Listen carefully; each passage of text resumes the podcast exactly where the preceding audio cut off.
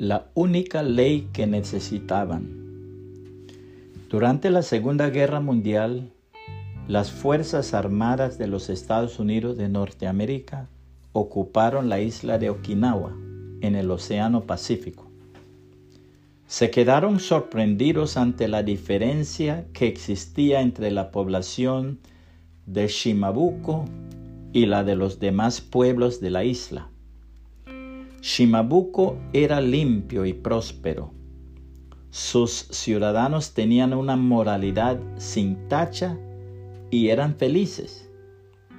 En los demás pueblos, las tropas se encontraron con inmundicia y pobreza, inmoralidad y falta de esperanza.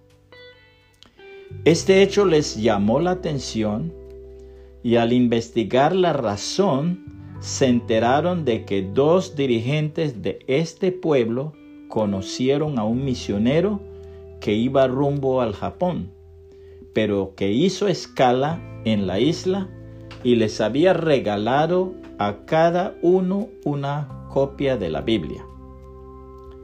Leyendo la palabra de Dios, entendieron el Evangelio, se convirtieron y habían ayudado a su comunidad a imitar al Señor Jesucristo. El ser como Jesús había solucionado sus problemas personales y los de la comunidad.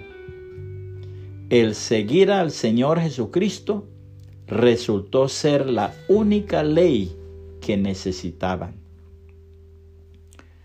Dios dice en su palabra, ustedes ya han sido podados y purificados por el mensaje que les di. Permanezcan en mí y yo permaneceré en ustedes. Pues una rama no puede producir fruto si la cortan de la vid, y ustedes tampoco pueden ser fructíferos a menos que permanezcan en mí. Ciertamente yo soy la vid, ustedes son las ramas. Los que permanecen en mí y yo en ellos, producirán mucho fruto porque separados de mí no pueden hacer nada.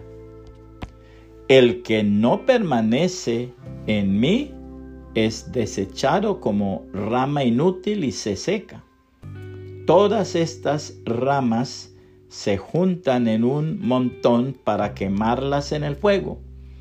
Si ustedes permanecen en mí y mis palabras permanecen en ustedes, pueden pedir lo que quieran y les será concedido. San Juan 15, 3 al 7 Nueva traducción viviente. Qué bueno sería compartir este mensaje con alguien más y que el Señor Jesucristo le bendiga y le guarde.